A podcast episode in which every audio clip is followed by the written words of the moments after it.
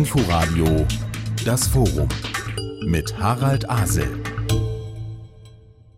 50 Jahre Irland in der EU, das ist der Ausgangspunkt unseres Forums, zu dem Sie Harald Asel begrüßt. Aufgezeichnet am 28. Juni in der Europäischen Akademie. Zu Beginn sprach der Botschafter Irlands in Deutschland, seine Exzellenz Nicholas O'Brien. Hören Sie einige Ausschnitte aus der Rede. Die Welt steht heute an der Schwelle des Übergangs über der Transformation. Der russische Angriff gegen die Ukraine hat uns verlasst, viele unserer Annahmen neu zu bewerten und unser Bekenntnis zu den europäischen Werten zu bekräftigen. Die Schrecken der russischen Kriegs haben auch die Bedeutung von Energiesicherheit noch deutlicher gemacht. Die Bedrohung, die der Klimawandel für unser Leben darstellt, macht es erforderlich, dass wir den Übergang zu einer sauberen, kohlenstoffenfreien Zukunft schaffen und dass wir überdenken, wie wir bauen, leben, arbeiten und reisen. Bei diesen Herausforderungen lohnt der Blick auf den Weg Irlands im vergangenen halben Jahrhundert. Fast jeder Aspekt des irischen Lebens, hat sich seit 1973 zum Besseren gewandelt. Unsere Arbeit, unsere Wirtschaft, unser Bildungsniveau, unsere Aufgeschlossenheit für eine progressive Gesellschaft. 1973 war auch Irland ein armes, weitergehend ländliches Land, während wir heute zu den reichsten Mitgliedstaaten der Union gehören und einen Nettobeitrag zum EU-Haushalt leisten. Unsere EU-Mitgliedschaft hat die Souveränität des irischen Volks keineswegs geschmälert, sondern sie eindeutig gestärkt. In einem Land, das durch mehr als ein Jahrhundert andauernden wirtschaftliches erzwungenen Auswanderung gezeichnet war, boten das Wirtschaftswachstum und die Bereitstellung hochwertiger Arbeitsplätze den Iren und Irinnen die Möglichkeiten, in ihrer Heimat zu bleiben. 1961 lebten nur noch 2,8 Millionen Menschen in Irland, heute sind es mehr als 5 Millionen. Ein homogenes, sozialkonservatives Land wandelte sich, so der Botschafter, zu einem kosmopolitischen. Auch bei der Befriedung der Konflikte, insbesondere in Nordirland, spielte die EU eine große Rolle. Wie geht es weiter? Ein Stichwort Energiesicherheit. Unser maritimes Gebiet ist siebenmal größer als unser Landmaß und die Regierung hat sich zum Ziel gesetzt, dass bis 2050 37 Gigawatt an Offshore-Windkraft zu erzeugen. Das geht weit über unseren eigenen Bedarf hinaus und versetzt uns in die Lage, Energie zu exporten nach Deutschland und andere Länder und einen wichtigsten Beitrag zu europäischer Energiesicherheit zu leisten. Einerseits basiert unser Erfolg Europas und insbesondere Irlands auf einer offenen, global vernetzten Handelwirtschaft. Die zweite Art und Weise, wie wir als Positivkraft für unsere europäischen Freunde wirken können, ist die Demonstration dessen, was neue Mitgliedstaaten erreichen können. Viele der Probleme, mit denen Irland 1973 konfrontiert war, spiegeln sich in den heutigen Beitrittsländern wider. Jede interne Zurückhaltung gegenüber einer sich erweiternden EU sollte durch das Beispiel Irlands gemildert werden. Das zeigt, wie sich ein kleines wirtschaftlich schwaches Land durch die Europäische Union Mitgliedschaft völlig verändert hat und wie wir hoffentlich dazu beitragen konnten, die Union zu stärken. Vielen Dank, Niklas O'Brien, dem Botschafter von Irland in Deutschland. Fünf von 447. Fünf Millionen Menschen bilden die Bevölkerung von Irland. 447 sind es in der ganzen EU. Ein kleines Land, seit 50 Jahren Mitglied der Union am Atlantik gelegen, aber heißt das auch am Rande gesamteuropäischer Debatten? Herzlich willkommen zum Forum im RBB24 Inforadio und Diagwit, so viel Gälisch muss sein. Ein unbekannter Europameister am Rande des Kontinents, Fragezeichen lautet unser Thema. Und hier in der Runde sitzen drei Menschen, die auf ihre eigene Weise professionell auf Irland schauen. Guten Tag, sage ich der Bundestagsabgeordneten Linda Heidmann, Bündnis 90 Die Grünen, eine der stellvertretenden Vorsitzenden der deutsch-irischen Parlamentariergruppe. Es gibt insgesamt 46 bilaterale Parlamentariergruppen. Ist Ihre unter den Abgeordneten des Bundestags ein Geheimtipp?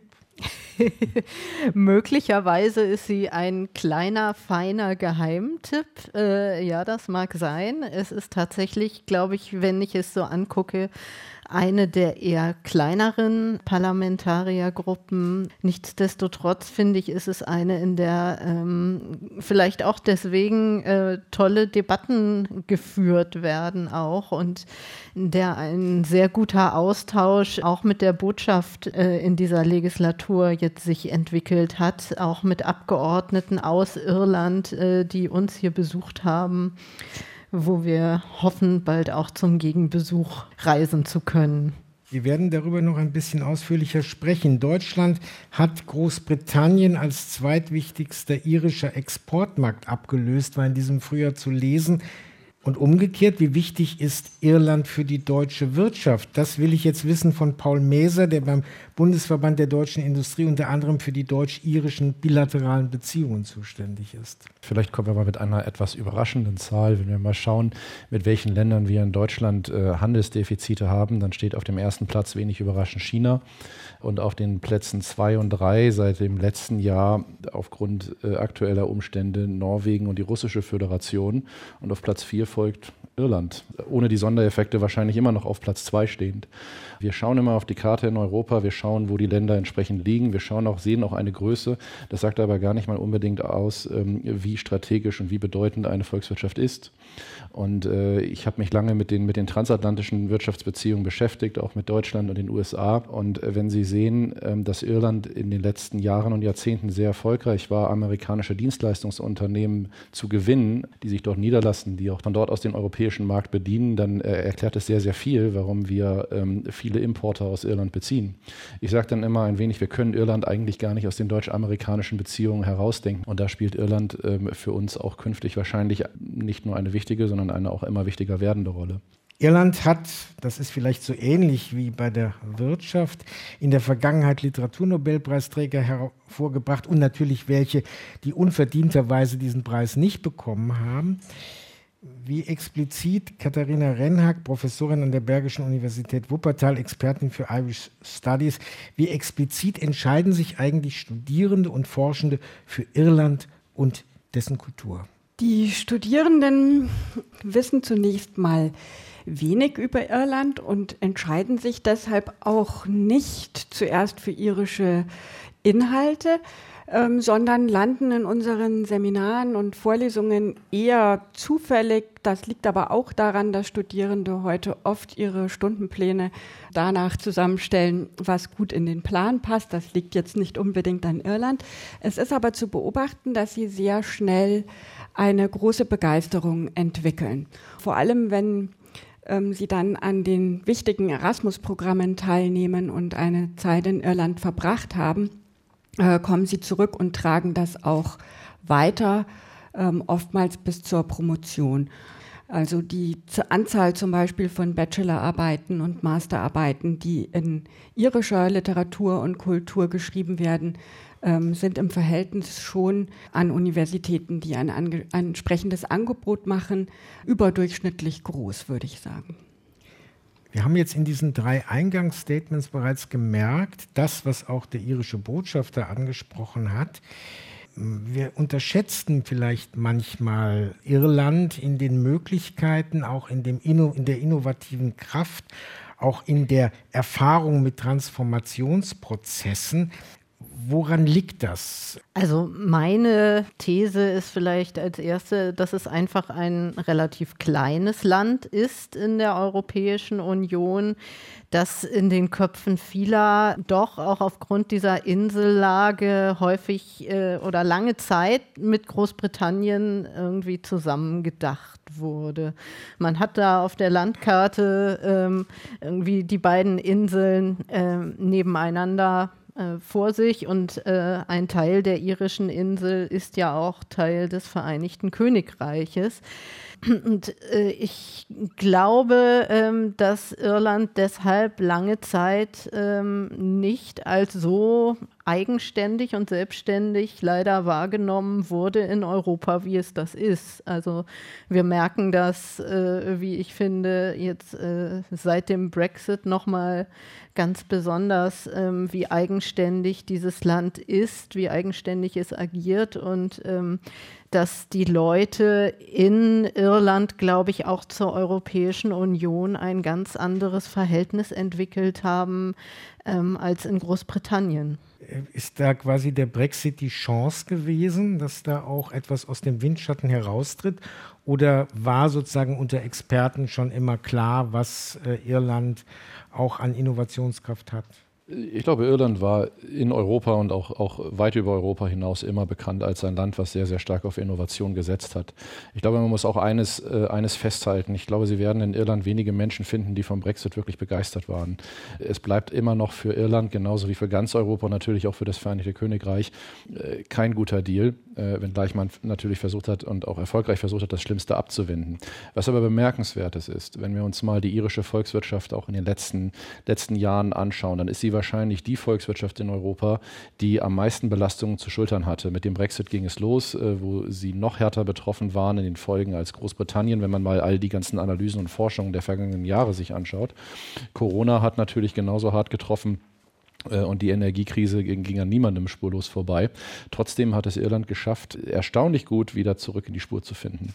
Da gibt es sicherlich noch sehr, sehr viel Forschungsbedarf, aber eins finde ich auch beachtlich. Wir sehen noch in den Unternehmen, auch in den deutschen Unternehmen, wir konnten jetzt den britischen und den irischen Markt nicht mehr als eins ähm, behandeln. Und viele Unternehmen, die, äh, auf Ihre vorherige Frage eingehend, äh, wird Irland unterschätzt, die Irland und, und Großbritannien separat behandelt haben, waren meistens schneller und erfolgreicher, diese Transformation namens Brexit Prozesse zu bewältigen, weil sie sehr, sehr tiefer in den Markt reingegangen sind. Und ich glaube, das ist für Europa auch ein gutes Zeichen. Die Horrorvorstellung, die es überall gab, dass Irland aufgrund der Größe des Marktes vielleicht in den Binnenmarkt an den Rand gedrängt wird, auch mit der geografischen Lage, ähm, die ist nicht eingetreten. Und ich glaube, das ist eine sehr, sehr beachtliche Leistung, gerade angesichts der weiteren Krisen, die wir, die wir gesehen haben. Ich habe den Eindruck, kulturell nehmen wir Irland viel stärker wahr oder sind das eher Klischees, die wir oftmals sehen? Also, weil wir ja gerne auch mal in einem Pub sitzen und entsprechende Kaltgetränke zu uns nehmen. Oder hat es die irische Kultur leichter, sich in Europa oder auch gerade in Deutschland auch zu präsentieren? Es ist natürlich ein absolut aktives kulturelles Geschehen, das wir auch in Deutschland genießen können. Wenn man das Monatsbuch äh, sich anguckt, das die irische Botschaft veröffentlicht, gibt es jeden Monat äh, Angebote, ähm, musikalische, literarische Lesungen, Ausstellungen. Viele davon in Berlin, aber sehr viele auch in anderen Orten ähm, Deutschlands und in ganz vielen Bundesländern. Natürlich funktioniert das mitunter zunächst mal über Klischees. Man hört die Folk-Songs, äh, äh, man äh, erinnert sich an die traditionellen Autorinnen und Autoren. Aber ich denke ähm, und bin überzeugt davon, dass die zeitgenössische Kultur doch sehr präsent ist in Deutschland und da es da natürlich auch um die Verhandlung ganz aktueller Themen und Probleme geht, die uns in Europa insgesamt betreffen, gibt das eine hervorragende Mischung sozusagen aus Tradition und Aktualität, die in den meisten dieser Veranstaltungen, die wir besuchen dürfen, auch gelebt wird. Ist die irische Literatur sehr eigenständig oder ist sie, Goethe hat ja mal gesagt, die kleinen Länder in Europa bringen viel mehr Weltliteratur hervor, weil die müssen all die anderen Literaturen mitrezipieren. Die großen Länder, denen genügt das eigene. Ja, das äh, ist eine schwierige Frage. Ähm, da ist sicherlich was dran. Ich denke, die irische Literatur vor allem ist einfach sehr gut darin, das Regionale ähm, so zu transportieren, dass es nicht exotisiert wird, auch immer sozusagen den Blick zu öffnen für Probleme, die nicht ein rein irisches Publikum betreffen.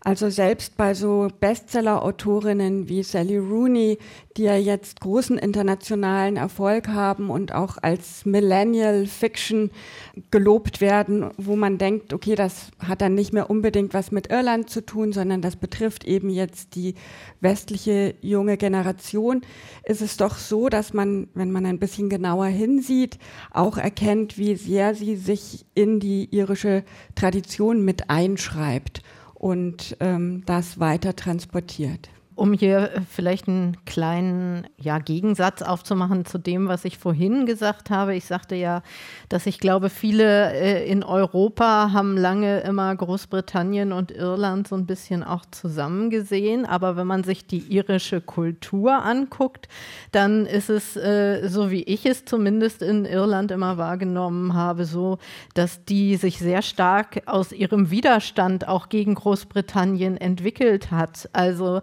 sehr viel der Musik handelt äh, in den Texten auch ähm, vom Widerstand äh, gegen die Briten. Äh, in der Literatur ist es auch so. Und ich glaube auch ein bisschen die äh, Pflege der gelischen Sprache ähm, symbolisiert äh, auch diesen Widerstand ähm, gegen die Briten ein Stück weit. Und ich finde das äh, etwas sehr Faszinierendes und ich glaube, das ist etwas, was äh, in ganz Europa eine gewisse Faszination entfalten kann, wenn man sieht, wie diese Kultur ähm, da über die Jahrhunderte entstanden ist und äh, auch heute da noch so gelebt und gepflegt wird.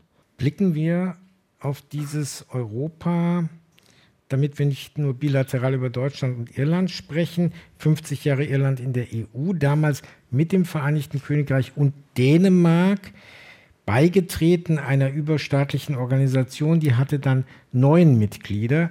Jetzt gibt es in der EU 27. Wie müssen wir uns das heute vorstellen? Wie laut ist die Stimme Irlands? Wie nehmen Sie das wahr?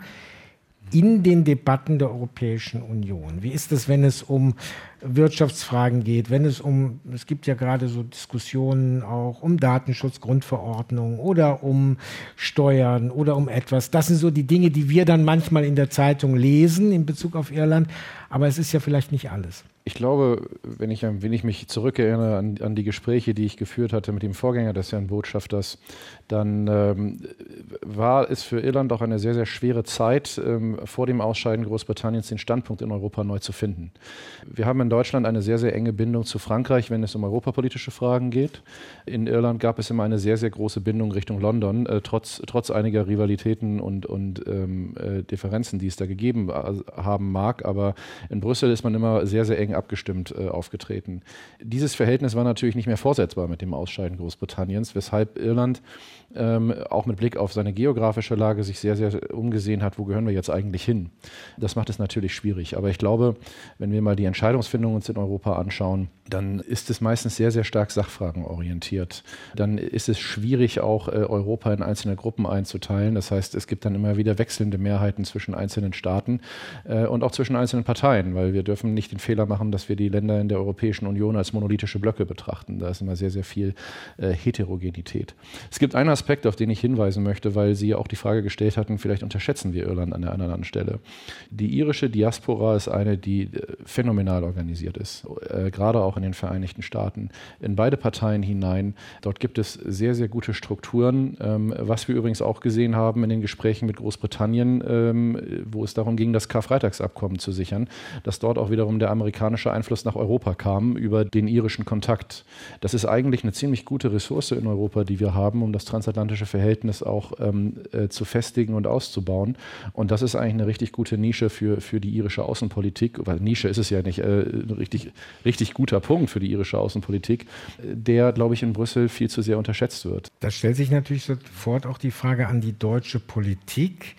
Wie sehr sollten wir da vermehrt nach Dublin schauen und was könnten wir da sehen oder was könnte da von deutscher Seite mit auch unterstützt befördert werden?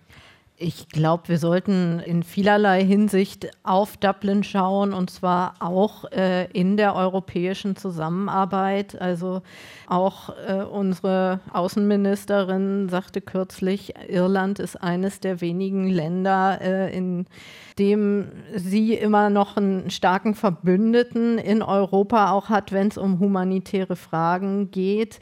Irland äh, ist, äh, soweit ich das weiß, eines der Länder, die tatsächlich keine Partei im Parlament hat, die ja sich auf Fremdenfeindlichkeit als äh, Grundlage ihres Verständnisses beruft. Und äh, deshalb sollten wir, glaube ich, ähm, Irland als Partner ähm, auf jeden Fall in der europäischen Politik auch ähm, sehr hoch wertschätzen. Und auch was den Handel angeht und äh, den Austausch, ich glaube tatsächlich, ähm, dass Irland äh, auch mit dem Austritt Großbritanniens für junge Leute noch mal viel attraktiver geworden ist. Wenn wir uns Austauschprogramme wie Erasmus äh, angucken, dann wollen viele doch ins englischsprachige Ausland und da ist Irland in Europa jetzt äh, der Hotspot. Ähm, was die wirtschaftlichen Beziehungen angeht, klang schon an, dass wir auch ähm, aus diesem Land ähm, erneuerbare Energien möglicherweise importieren können, beziehungsweise äh, Energie aus erneuerbaren Quellen. Ähm, das sind alles, glaube ich, große äh, Chancen, die sich ähm, uns bieten und äh, wo wir auf jeden Fall Irland immer im Blick haben müssen weil Sie das mit den jungen Menschen angesprochen haben, das ist natürlich eine Chance. Katharina Rennack, Sie sind Präsidentin der European Federation of Associations and Centers for Irish Studies für Irish Studies. Was tut sich da bei den Irish Studies in Deutschland? Als ich 2009 nach Wuppertal gekommen bin und dort vor der Wahl stand, die Irish Studies Tradition äh, wieder zu beleben, gab es in Deutschland nicht viele Kolleginnen und Kollegen, die das gleiche Interesse hatten. Und deshalb habe ich mich recht schnell eben der europäischen Dachorganisation äh, Ephesus angeschlossen, die dann wiederum einen enorm großen Einfluss hatte und auf Deutschland zurückgewirkt hat. Also ich habe immer gesagt, ich habe als deutsche Professorin mit einem Interesse für Irish Studies meine erste Heimat in Europa gefunden und ähm, das europäische Netzwerk hat mir dann und meinen Kolleginnen und Kollegen mit ähnlichem Interesse dabei geholfen, das in Deutschland wieder aufzubauen. In Deutschland waren ja die Irish Studies in den 80er und 90er Jahren an den Universitäten sehr stark vertreten und wichtige Stimmen. Und dann gab es da einen äh, Niedergang, kann, man, denke ich, fast schon sagen. Und durch so Projekte wie zum Beispiel die Irish Itinerary, das ist das wichtigste Projekt von Ephesus, das darin besteht, dass irische Autorinnen und Autoren, Musiker und Musikerinnen, Künstler und Künstlerinnen auf kleine Tourneen sozusagen zu Universitätsstädten äh, geschickt werden. Und so haben wir dann in Deutschland langsam aber sicher ein Netzwerk aufgebaut, in dem wir eben erst als einzelne Professorinnen an unterschiedlichen Standpunkten Wuppertal, Saarbrücken, Tübingen waren da äh, relativ früh beteiligt, eben jedes Jahr mitgemacht haben, äh, Studierende begeistert haben, sodass an diesen Universitäten auch immer mehr Unterstützung äh, für unsere irischen Interessen wir bekommen haben. Dadurch hat sich so ein Schneeballsystem eigentlich entwickelt. Nur damit ich das recht verstehe, das sind jetzt aber nicht nur kulturwissenschaftliche Studien, sondern da ist sehr viel Landesgeschichte. Ja, genau. Also es ist interdisziplinär angelegt. Man muss schon, wir müssen schon zugeben, dass die Literatur- und Kulturwissenschaften die stärkste Gruppe sind, aber ähm, es werden immer mehr HistorikerInnen, immer mehr Linguistinnen, ähm, Politologen, die sich auch bei Ephesus engagieren.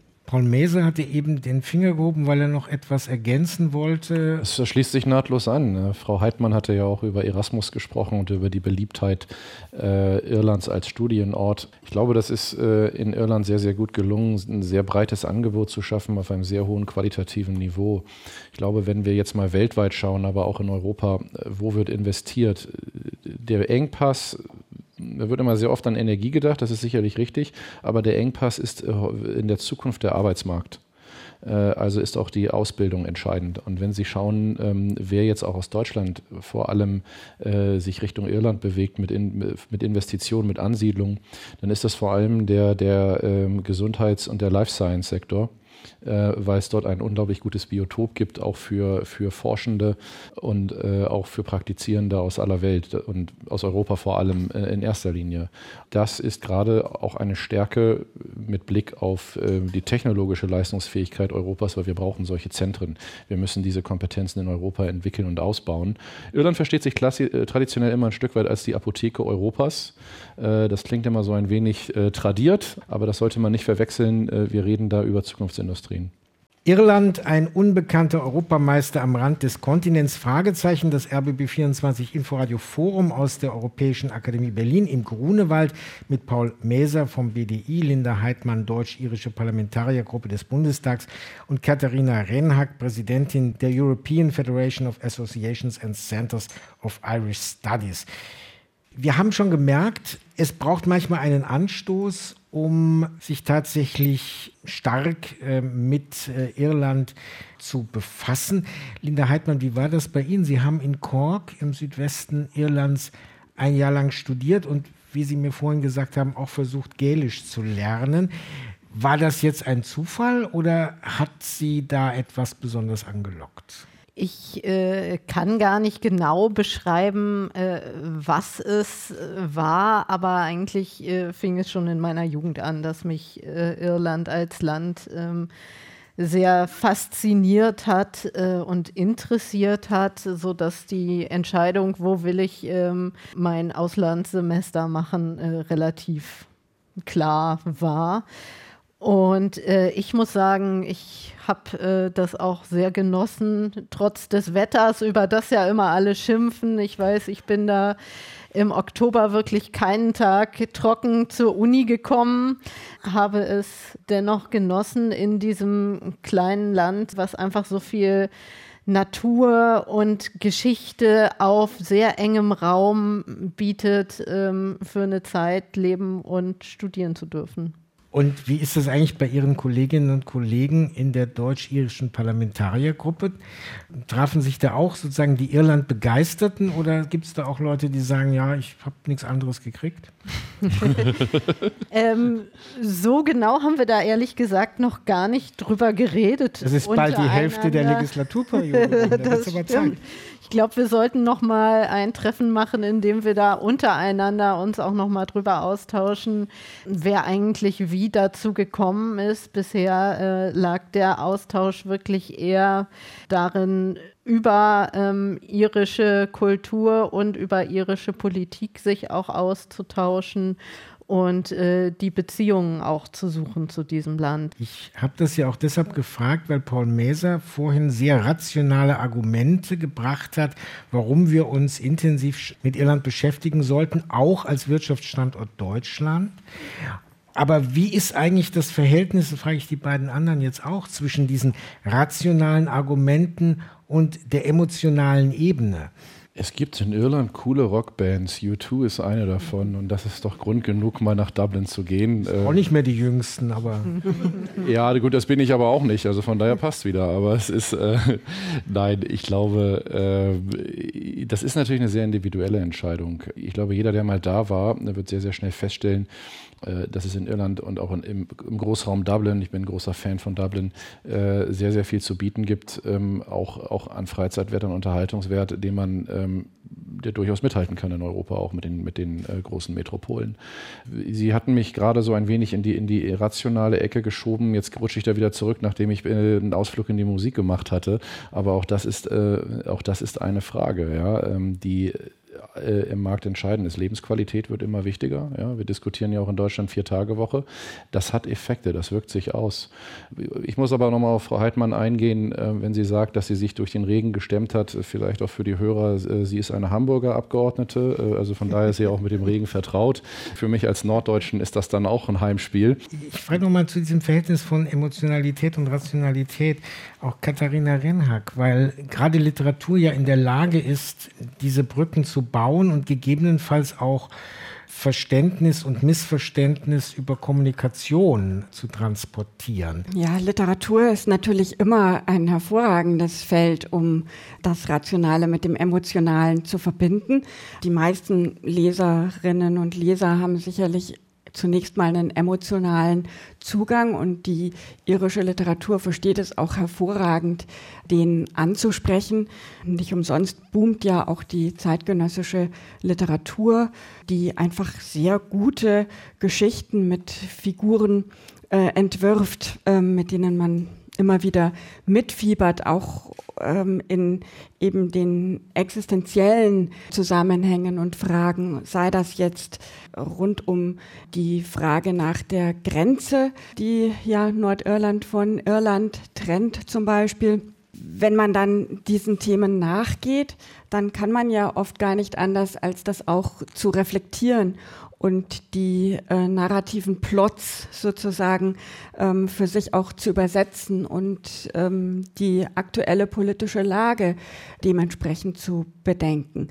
Viele Bücher wurden zum Beispiel auch geschrieben, die unter dem Begriff Austerity Fiction ähm, zusammengefasst wurden, also nach dem Finanzcrash 2008 ähm, haben sich in Irland auch sehr schnell kleinere Verlage für die spannenden Texte von Autoren und Autorinnen äh, interessiert, die mit diesem aktuellen Problem umgegangen sind. Und das ist, denke ich, ein hervorragendes Beispiel dafür, wo man eben sieht, es gibt Romane, die aus der Sicht ähm, derjenigen geschrieben sind, die jetzt mit den Konsequenzen leben müssen, die ihre, in Ghost Estates, also diesen nicht fertig gebauten Häusern weiterleben müssen. Es gibt auch Romane, die aus der Sicht der Kapitalisten geschrieben sind, die sozusagen ähm, diesen Boom vorangetrieben haben.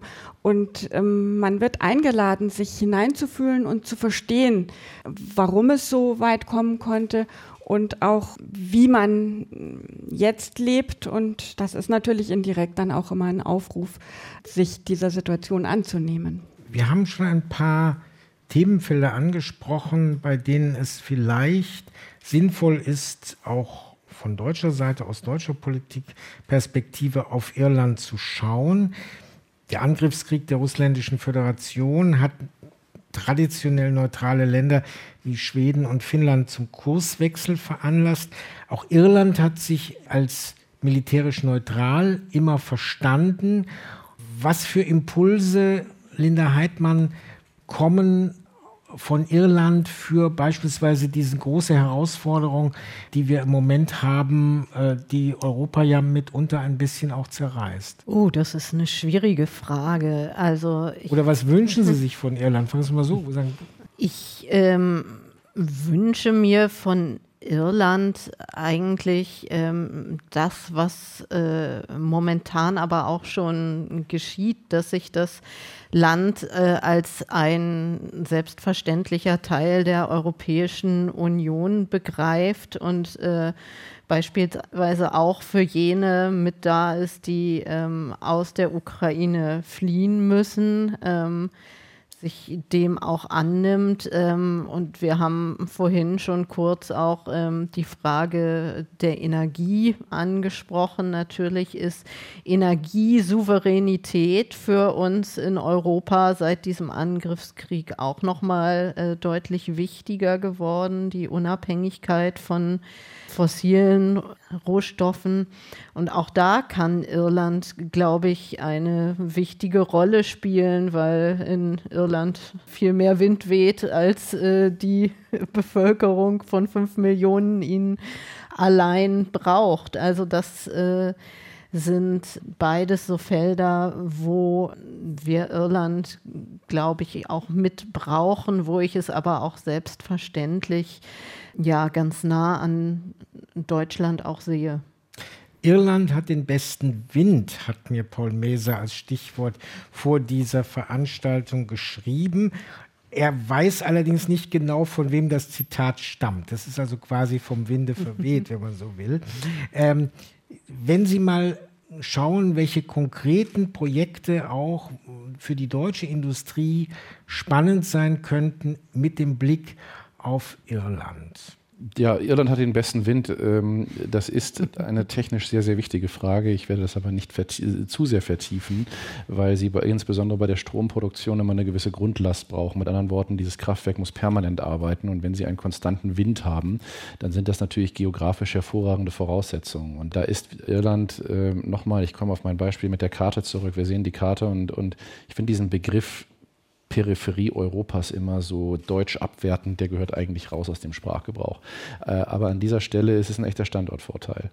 Wir haben das Problem in Deutschland, dass wir auch in Zukunft, wenn wir eine, die grüne Transformation dann erfolgreich bewältigt haben werden, immer noch Importeur sein werden von Energie. Und wir müssen uns in Deutschland die Frage stellen, wo soll sie denn herkommen? Ähm, diese Frage ist natürlich sicherheitspolitisch von sehr, sehr großer Relevanz.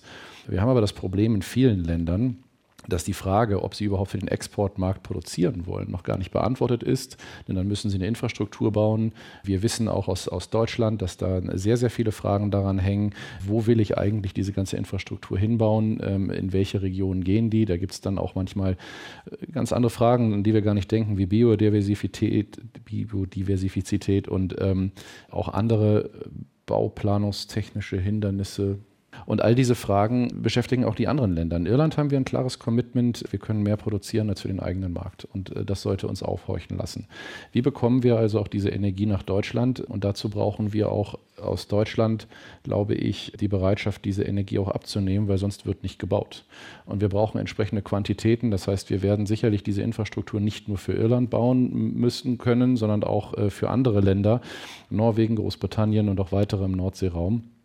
Und das wird die Herausforderung. Aber die Kunst wird sein, den, den im Englischen sagt man First Mover zu haben. Und da reicht uns Irland eigentlich die Hand. Äh, auch das ist ein Thema, was ich finde, was gerade auch in der deutschen nationalen Wirtschaftspolitik viel, viel mehr Aufmerksamkeit bekommen sollte. Dass wir dieses Thema gerade ähm, im Nordsee- und im Nordatlantikraum gemeinsam denken müssen. Vielleicht darf ich noch einen Satz dazu sagen. Die Zeitenwende macht vor keinem Halt. Wenn wir mal Richtung äh, Schweden und Finnland schauen, Sie hatten gerade auch die NATO-Thematik angesprochen. Alles, was wir auch auch bauen an Energieinfrastruktur, erfordert von uns, dass wir eine adäquate Sicherheitsinfrastruktur drumherum bauen. Wir haben alle gesehen, was bei Nord Stream passiert ist und wir haben alle auch gesehen, dass auch, ich glaube, noch vor dem Krieg die russische Marine einmal vor der irischen Küste war. Das haben die mit Fischerbooten abgewehrt. Das hat erfolgreich geklappt.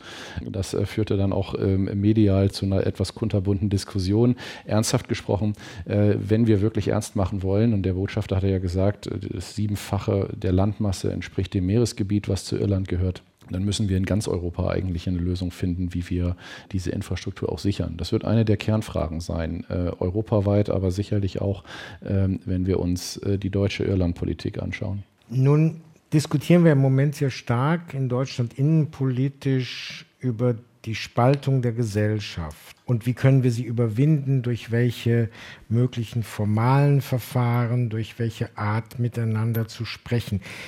Ist da möglicherweise der Blick auf Irland hilfreich? Also ich denke an so ein Stichwort wie Bürgerräte, aber ich denke vielleicht auch an andere Formen der Kommunikation, die dort oder ist mein Eindruck falsch? Gibt es auch diese starken Spaltungen in der irischen Gesellschaft? Katharina. Ähm, also ein hervorragendes Beispiel ist meiner Meinung nach immer, also eins, wovon wir lernen können, das Referendum, das Irland abgehalten hat zur gleichgeschlechtlichen Ehe. Das war ja erstaunlich erfolgreich in einem Land, das so katholisch geprägt war mit der entsprechenden Sexualmoral.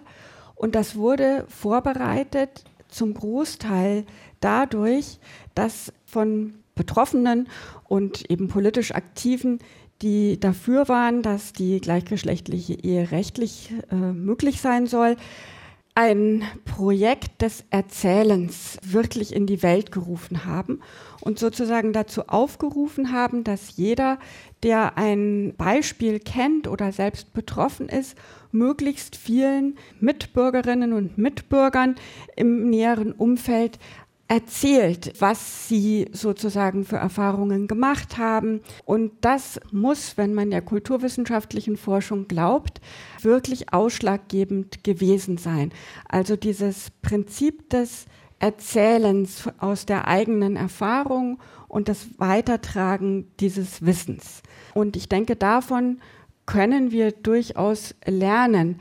Und ähm, da denke ich, kann auch die Literatur- und kulturwissenschaftliche Forschung beitragen, so ein Erzählen mit in die Gesellschaft zu tragen und das anzutreiben. Und Linda Heidmann, wie gießt man das dann in Formen? Also, weil ich eben Bürgerräte klingt gleich schon wieder so technisch.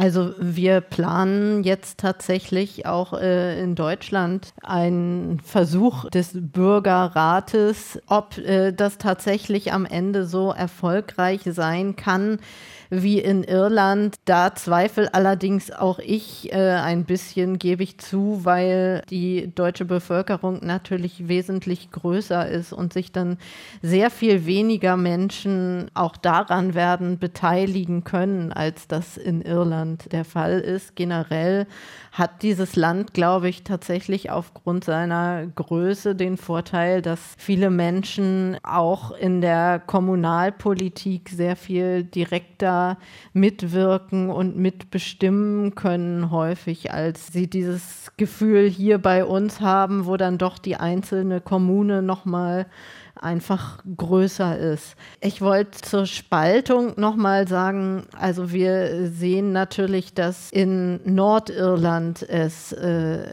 immer noch ähm, gesellschaftliche Spaltung, gesellschaftliche Spannungen gibt zwischen jener Bevölkerungsgruppe, die sich eher Großbritannien zugehörig fühlt und jener, die sich eher ähm, der Republik Irland zugehörig fühlt. Die ähm, sind daraus erwachsen ja auch diese Spannungen, dass jene, die sich eher zur Republik Irland äh, zugehörig fühlten, man sagt immer die Katholiken, weil die meisten davon halt äh, katholisch sind, aber äh, so einheitlich ist die Gruppe am Ende gar nicht, aber dass die ähm, auch äh, Diskriminierung erfahren haben in Nordirland äh, durch die staatlichen Institutionen. Daraus äh, sind da diese gesellschaftlichen Spannungen ja erst erwachsen und äh, dann auch eskaliert. Ähm, und natürlich müssen wir nicht nur in Deutschland, sondern überall in Europa gucken, dass wir als Staat äh, Diskriminierung einzelner Bevölkerungsgruppen vermeiden. Jetzt haben wir sehr positiv, sehr freundlich, mit großer Begeisterung auf Irland geschaut und das wird den Botschafter sicherlich auch freuen. Ich würde trotzdem gerne so gegen Ende von Ihnen dreien mal hören, wo sagen Sie, ich habe mich jetzt so lange mit diesem Land beschäftigt, das verstehe ich immer noch nicht oder da schüttle ich den Kopf, das ist mir immer noch fremd. Möchten Sie anfangen? Was mich angeht, äh, ist es mir äh, tatsächlich fremd, dass in diesem Klima und in diesem Wetter äh, wirklich auch im November, Dezember viele Leute gerade Frauen ohne Strumpfhosen im kurzen Rock äh, und mit T-Shirt rumlaufen. Und ich immer denke, oh mein Gott, die müssen doch frieren ohne Ende. Das ist äh, etwas, was ich bis heute faszinierend finde. Da kann ich mich anschließen und beitragen, dass das aber bei der männlichen Bevölkerung nicht anders ist. Also die äh, haben auch enorm lange kurze Hosen an und laufen damit noch durch den kältesten Regen. Ich habe aber Schwierigkeiten, mir einen zweiten Punkt auszudenken, muss ich zugeben. Das schauen Sie mich nicht so an, als ob das jetzt besser werden würde.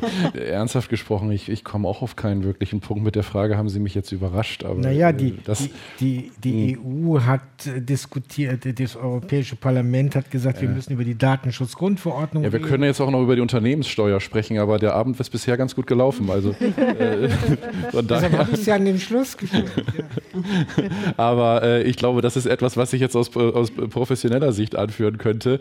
Äh, aber ich will mich da nicht zu sehr aufs Glatteis begeben, weil diese Debatte ähm, auch zu Ungunsten Irlands manchmal nicht ganz sachlich geführt wird. Ich bleibe aber immer noch bei einer positiven Betrachtung. Äh, meine Erfahrung ist, wenn ich nach Irland fahre, dass das Neue, das Unbekannte, vielleicht sogar auch das Fremde immer mit einer sehr großen Herzlichkeit aufgenommen wird. Ja, tatsächlich äh, fällt mir auch gerade auf ein Wirtschaftsfaktor, über den wir gar nicht gesprochen haben. Jetzt ist der Tourismus. Also ich äh, denke, das ist natürlich auch ein wichtiger Faktor, äh, der zu Irlands Wohlstand auch ein gutes Stück weit beigetragen hat und wo das Land zum einen von seiner Kultur, aber auch von dieser Offenheit einfach sehr stark profitiert. Die Haltung zu Europa scheint bei den Iren ungebrochen positiv zu sein. Eurobarometer 2022, 88 Prozent der irischen Bürgerinnen und Bürger befürworten die Mitgliedschaft in der EU. An anderen Stellen in Europa kriselt es mehr, gibt es mehr Widerstand oder Zweifel.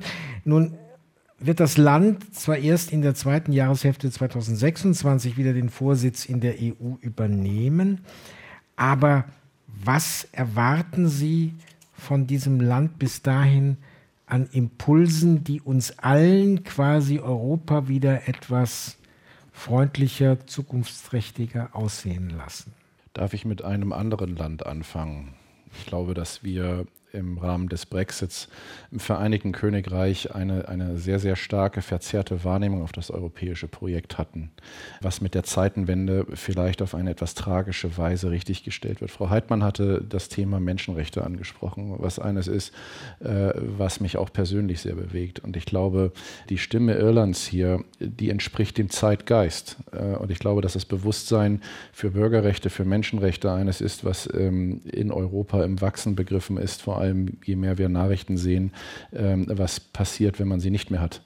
Und ich glaube, das ist ein Impuls, wo ich mir hoffe und auch wünsche, dass Irland nicht nur zu Hause und auch nicht nur in der Politik, sondern auch äh, in der Bevölkerung äh, offene Türen einlaufen wird. Und wenn wir das bis zur Ratspräsidentschaft verstärkt sehen, dann glaube ich, ist das äh, etwas, was viel, viel mehr wert ist als äh, viele andere Punkte, über die wir, ähm, die wir auch noch sprechen müssen. Ich kann an der Stelle vielleicht berichten von einem Projekt, das wir bei Ephesus durchgeführt haben, also besser gesagt drei Kollegen, die 41 Autoren und Autorinnen dazu gebracht haben, Texte für uns zu schreiben zum Thema Europe in Ireland.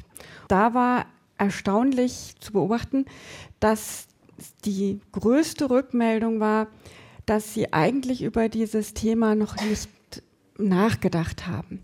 Und dann stellte sich heraus, da sind wir auch noch mal bei dem Thema Rationalität und Emotionalität, dass sie entweder gesagt haben, es war so eine Selbstverständlichkeit, dass man sich emotional als europäischer Bürger, als europäische Bürgerin gefühlt hat, dass es schwer war, das jetzt in einem Essay zu rationalisieren. Es gab aber auch die andere Gruppe, die gesagt hat, es war immer klar, wir sind Europäer und das ist für Irland wichtig, für die irische Wirtschaft wichtig, es ist für ähm, das Nord-Süd-Verhältnis enorm wichtig. Und dann erzählt haben sozusagen, wie es für sie selbst möglich wurde, diesen rationalen Zugang zu Europa über Begegnungen, Reisen oder auch die europäische Literatur sozusagen zu emotionalisieren. Und da ist es natürlich wichtig, dass Menschen von außen den Iren und Iren das abverlangen und vielleicht auch ein bisschen dafür haben Sie, Katharina Renhack, im März den Ambassador of Ireland St. Patrick's Day Award erhalten, nämlich für die Wiederbelebung der Irish Studies in Deutschland, dass wir das stärker wahrnehmen. Das wollte ich bei der Gelegenheit doch mal sagen, weil herzlichen Glückwunsch. In den deutschen Medien war weniger davon zu hören als in den irischen Medien. Vielen Dank. Zu der, zu der Frage bis zur EU-Ratspräsidentschaft Irlands 2026 Impulse. Also ganz neue Impulse ähm, erwarte ich da jetzt nicht. Äh, ich muss aber sagen, dass ich in Irland selber, ähm, ich weiß vor allem, als ich Anfang der 2000er da war, ähm, eine sehr große Dankbarkeit auch ähm, und eine sehr große Wertschätzung der Europäischen Union wahrgenommen habe als Staatengemeinschaft. Ich äh, weiß, in Irland standen an jeder Straßenecke irgendwie auch ähm, Schilder, dieses Projekt wird durch die Europäische Union gefördert. Es war sehr sichtbar, wirklich in Irland, wo europäische äh, Gelder teilweise auch hingeflossen sind. Und ich hatte das Gefühl, das haben die Iren sehr wahrgenommen genommen. Ich würde mir wünschen, dass sie das auch in andere Länder stärker getragen bekommen. Mit welchen äh, Vorteilen das für den Einzelnen jeweils auch verbunden ist, dass die Europäerinnen und Europäer sich dadurch ein Stück weit mehr noch als Gemeinschaft verstehen. Diese Schilder gibt es natürlich auch in Berlin und Brandenburg. Man muss halt nur hingucken. Das war aus der Europäischen Akademie Berlin das Forum im RBB 24 Inforadio zu 50 Jahre Irland in der Europäischen Union. Danke, sage ich der stellvertretenden Vorsitzenden der deutsch-irischen Parlamentariergruppe des Bundestags, Linda Heidmann, der Anglistikprofessorin an der Bergischen Universität Wuppertal, Katharina Rennhack und dem Referenten Grundsatzfragen der Europapolitik im Bundesverband der deutschen Industrie, Paul Mäser. Hier werden die Gespräche jetzt mit Musik im Garten fortgesetzt. Das ist übrigens ein Grund, unsere Veranstaltungen nicht nur im Radio zu verfolgen. Gälisch ist ungeheuer schwierig, aber die Verabschiedung ist einfach. Deshalb sage ich schlicht Slán, nicht zu verwechseln mit Slantier. Das ist ein Trinkspruch und dann kämen wir hier nie wieder raus. Danke für Ihre Aufmerksamkeit, sagt Harald Asel.